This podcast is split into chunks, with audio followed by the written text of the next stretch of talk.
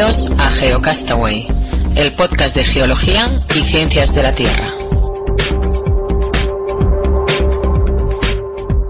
Bueno, aprovechando que este mes vamos a tener la entrevista con Jorge Pedro Galve, que está haciendo su postdoc en, en Módena, vamos a hacerle alguna, unas pequeñas preguntas, una pequeña entrevista sobre cómo ha vivido los terremotos que se han dado en el norte de Italia en este último mes. Hola, ¿qué tal, Jorge? ¿Cómo estás?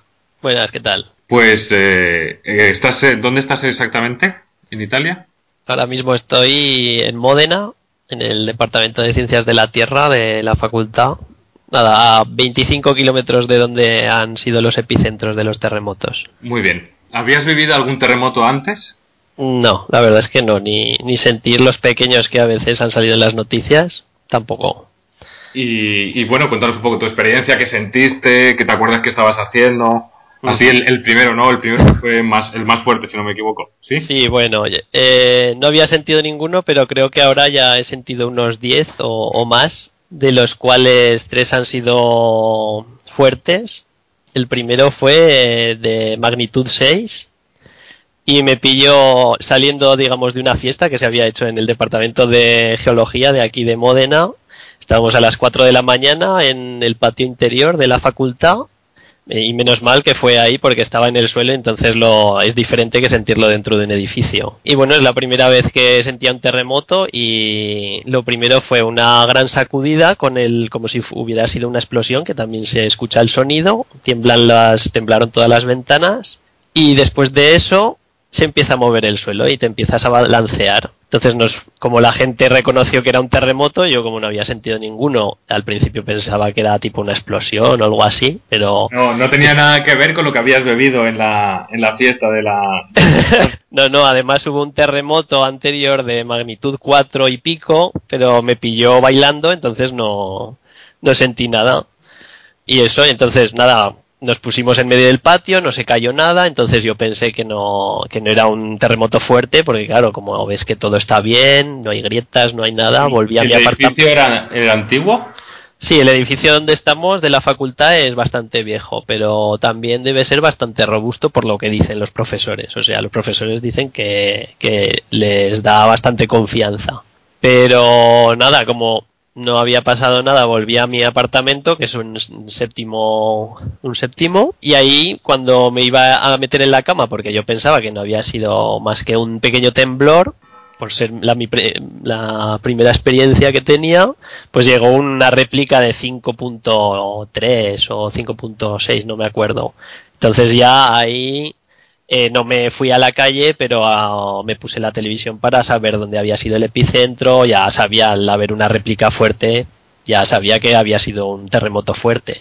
Y, nada, luego se sucedieron diferentes réplicas, aunque llevaba hacia la vida normal. La primera semana hubo eh, varias réplicas importantes de más de cinco y luego la que igual produjo más miedo fue una semana después, el, creo que era el martes, entraba a la, a la facultad también como un día normal y vino una, un temblor fuerte como el primero de magnitud 5.9 que además fue más cercano a Módena y entonces se sintió mucho más fuerte. Y claro, la gente ya tenía como el estrés acumulado de la semana de sufrir réplicas y ya veías a la gente que estaba ya más estresada. Yo decidí también eh, irme a casa de una amiga a una zona más lejana del epicentro donde decía que no sentía nada y, realmente era así. Mm, solo sentimos una réplica de 5 puntos poco pero la, la, magnitud, la máxima ha sido 6, pero bueno, que es bastante. Lo que pasa es que yo estoy a 25 kilómetros y bueno, aquí se siente bien, lo que pasa es que no hay grandes desperfectos, ni bueno, en mi casa ni en donde trabajo ha pasado nada, no se ha caído nada. En Módena ha habido, como ha habido bastantes réplicas, ha habido edificios que poco a poco se han debido debilitar y, pero en general la, en la ciudad no hay ningún problema. Hay algún edificio que te cuentan de una persona que la han evacuado y cosas así, de edificios que igual están mal construidos, pero casi nada. Pero sí que visité la primera semana la zona del epicentro y la cosa curiosa es que había mucha diferencia entre daños de una zona a otra. Tipo, te movías 5 kilómetros a un, a otro, a un pueblo y el pueblo estaba derrumbado, digamos, la zona central donde eran todos los edificios antiguos. igual a 5 kilómetros el pueblo de al lado no le había pasado casi nada. Había un polígono industrial que se habían derrumbado todas las naves industriales y, a 10 kilómetros había otro, otro polígono que las naves estaban todas perfectas y, siendo naves de... podía ser una nave bastante vieja y estaba bien. Eso me, sorprendió bastante. En el segundo se cayó una bola gigante de una iglesia que fue espectacular. Lo que pasa es que yo ya la vi en la calle, pero poco más. No, en Modena no ha habido grandes daños. ¿Y todavía hay gente viviendo en, tiendas de campaña y todo eso? Sí, sí, sí, van a estar así yo creo que meses, porque ahora mismo sigue habiendo réplicas. Lo que pasa es que aquí en Modena no las sentimos, pero, pero yo creo que las réplicas de más de tres, allí seguro que las sienten. Ya, y claro, los, los daños en los edificios han quedado colapsados, pero se ha intentado buscar si es porque los han construido mal o, o el terremoto realmente ha sido una intensidad superior a, las normas de construcción sísmica que tienen ellos. No, lo que eh, lo que ha colapsado han sido en los centros históricos, entonces son casas que igual tienen incluso, yo que sé, pueden tener 400 años o cosas así. Eh, se han caído castillos, iglesias, todo eso. Los edificios nuevos, la mayor parte están bien. Sí, pues menos mal que el terremoto gordo fue el domingo, fue la noche del, del sábado al domingo pero llegas el domingo por la mañana y, hubiera sido un desastre. No, ya sobran muchos beatos, no te preocupes. un tengo divino, seguro que. Sí, claro, eso pensarían. No, o sea que han quedado las estructuras, o sea, los edificios modernos han aguantado, pero claro, han quedado muy dañados, supongo, y han tenido que. La gente no puede regresar a, vivir ahí, obviamente. Sí. Luego tienen que, como hay réplicas constantemente, claro, no pueden entrar porque cada réplica te va debilitando la estructura. En general, yo estuve en la zona del terremoto y los edificios en general, los nuevos están bien, no se ven ni grietas fuera. Pero claro, han llegado otra réplica de casi seis y, y claro, van controla la gente va controlando, pero claro, no para controlar todos los edificios que hay en la zona aún no los han hecho a fondo.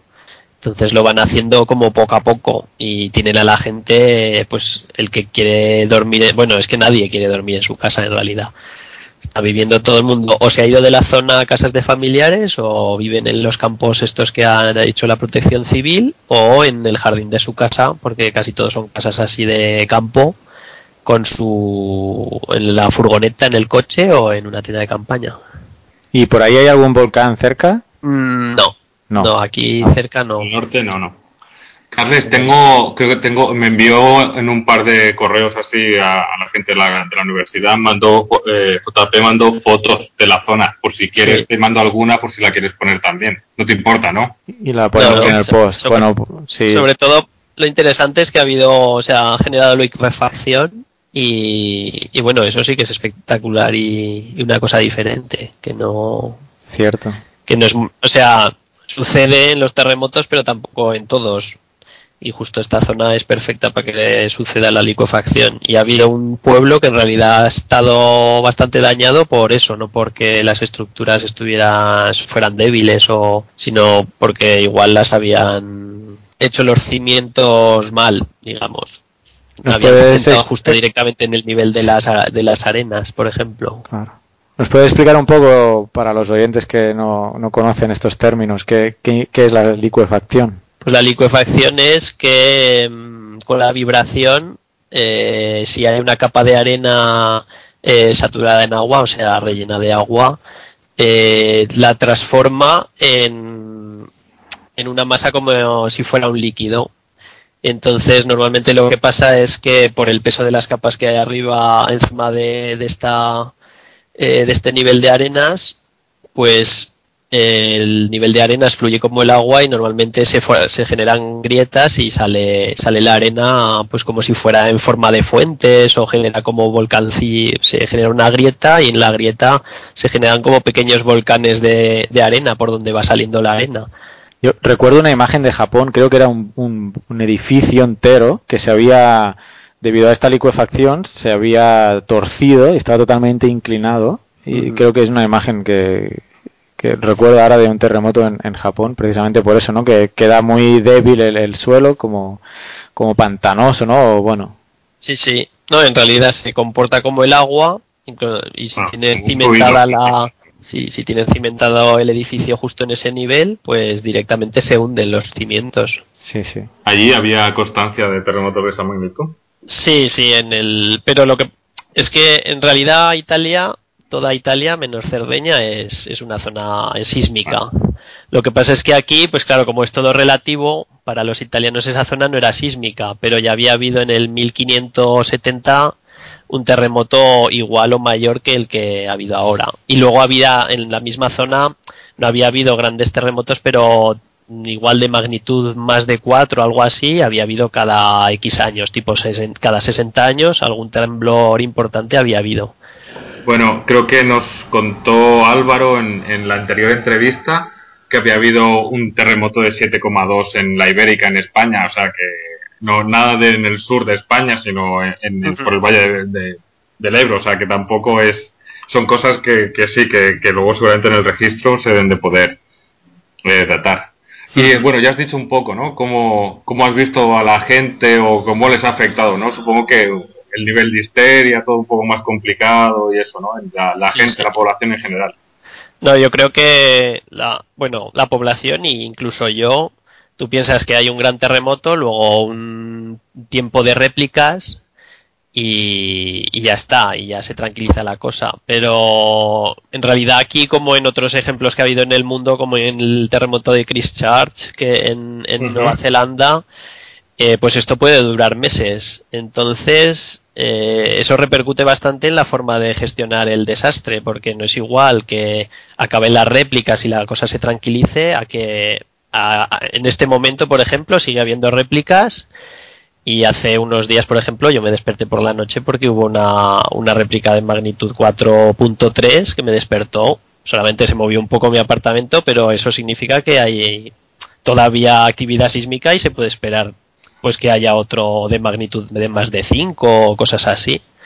Con lo cual la gente no vuelve a sus casas, la gente no puede volver a, sus trabajos, sobre todo en la, en la zona del terremoto. Aquí en Modena no existen esos problemas.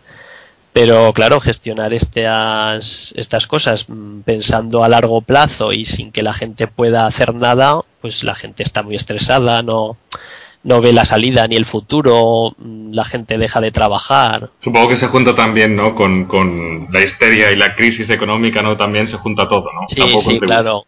No, además, una de las zonas, uno de los pueblos que donde ha estado uno de los epicentros, eh, allí, por ejemplo, ya con la crisis económica habían cerrado fábricas, no sé qué, estaban bastante mal y ya con el terremoto, pues es como la crisis total, es como que ya la gente piensa en irse a otro sitio y dejar despoblado esa zona.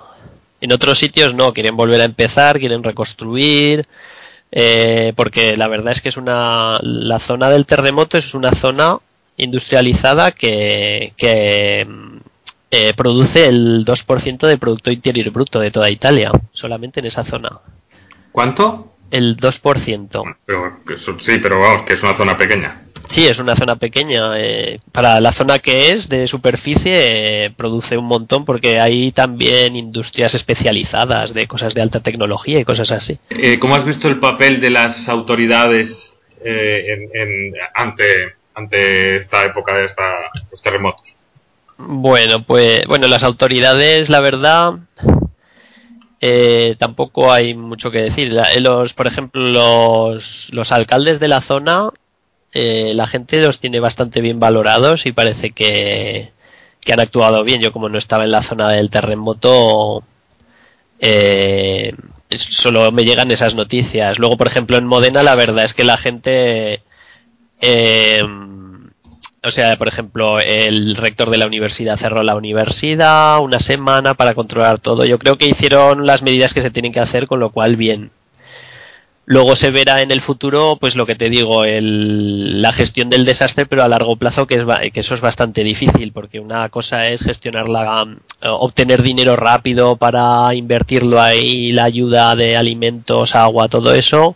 Al principio, como la gente está con ganas de ayudar, es fácil, pero mantenerlo en el tiempo ya será más difícil. Y sobre eso es lo que te puedo contar.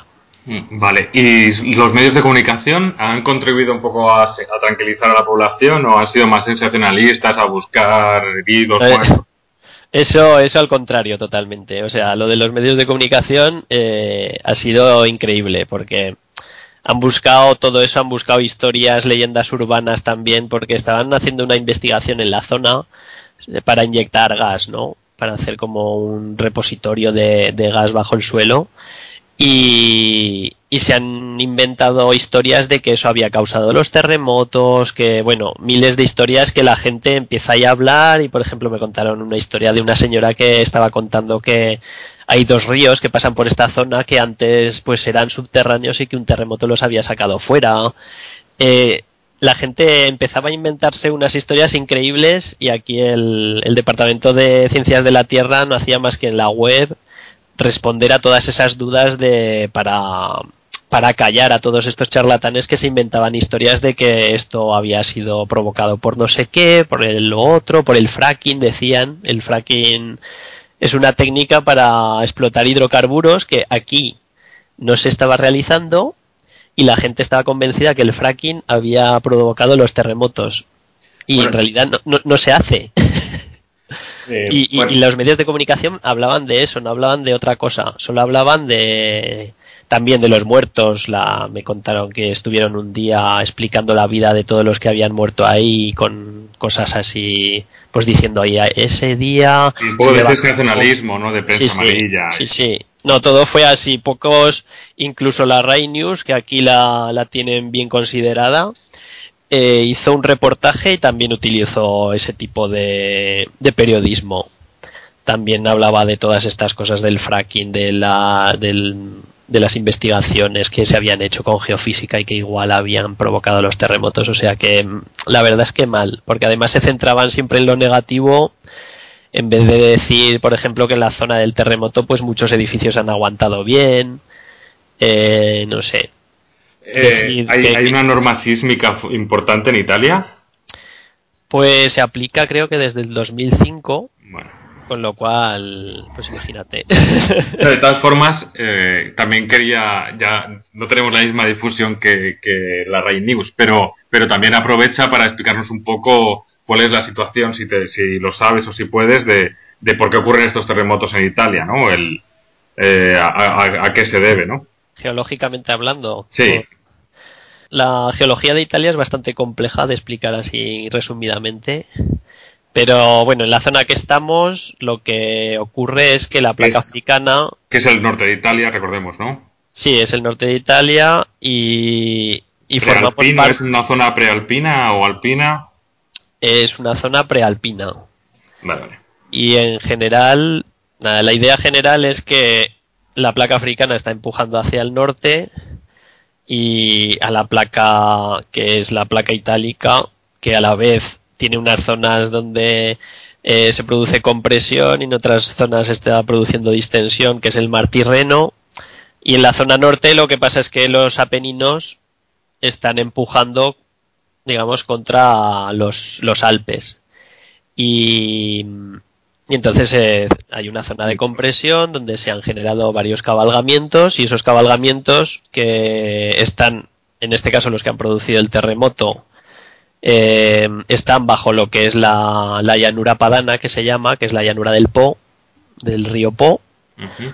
Eh, pues eso son el frente de cabalgamiento es el que ha generado estos terremotos y se ve perfectamente con los epicentros que se ven alineados justo donde estaba localizado el frente de cabalgamiento porque aquí sí que se han hecho muchos estudios en busca de hidrocarburos entonces se habían hecho perfiles sísmicos y eso lo, lo tenían controlado perfectamente y se ha visto con estos terremotos se ha visto la dinámica de cómo, cómo se mueve eh, un cabalgamiento Bueno, que se van, se van liberando tensiones de todas esas ¿no? presiones y va Sí. dando lugar a, a esto. Porque Sí. si no me equivoco yo, de cuando estudié ya hace unos cuantos años, en teoría, ¿no? La península itálica eh, pertenecía a la placa africana y se Sí. movió y se desplazó a- y al chocar, ¿no? Con, con la euroasiática es cuando forma la, cuando se forman los Alpes y bueno, y todo ese proceso, ¿no? Que, que acaba des- desencadenando en todo eso, ¿no? Ahora los Apeninos por un lado, ¿no? Sí, pero está en medio del bloque corso-sardo. eh, que es como el que se queda ahí en medio entre lo que es la placa africana y la placa euroasiática. Y creo que está subduciendo la placa adriática bajo lo que sería lo que es Italia. Pero todo eso son placas, placas o, se son microplacas y que se tienen estudiadas en detalle, ¿no? Supongo. No, yo creo que son microplacas. El bloque Corso-Sardo yo creo que se puede considerar como microplaca, pero bueno, ahí ya no, no llego. No, pero que entendiendo un poco igual la, geología histórica de esa zona es más comprensible ver que es que no es tan raro poder encontrar terremotos en esa zona, vamos, que, que, es una zona de... Italia es activa, es una zona geológicamente activa y está... Bueno, de hecho tiene... ¿Cuántos volcanes activos tiene? Unos cuantos. Bueno, está el Etna, ¿no? Y... Está el Etna, el Vesubio, luego las Islas Eoli. Hmm. Y luego también tiene muchos volcanes que están bajo el, bajo el mar, que no están bastante bien controlados por lo que me han contado, que también pueden producir alguna algún peligro. Pues eh, muy bien, pues con esto vamos a terminar la, la, entrevista sobre los terremotos en Italia con Jorge Pedro Galve. ¿De acuerdo? Muchas gracias, Jorge. de nada.